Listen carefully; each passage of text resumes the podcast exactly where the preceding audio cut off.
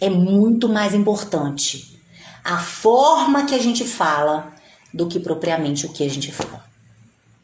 Então você pode acabar com uma pessoa sorrindo. Sabe como? É muito mais importante. Por exemplo, se eu virasse aqui para vocês e falasse assim, gente, eu odeio vocês. Ah, eu odeio vocês. Todo mundo vai entender que eu amo vocês.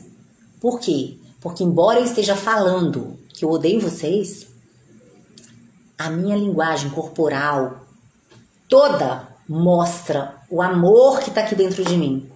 A mesma coisa de eu virar para vocês e falar: "Nossa, eu amo vocês. Ai, amo. Nossa, amo demais."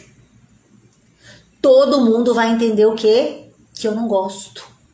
Então, por isso eu quero que vocês entendam que de acordo com aquela pesquisa que eu já falei para vocês, da Califórnia, de 1996, e ela é até hoje muito bem aceita e relacionada no Brasil e no mundo, a linguagem corporal é 55%.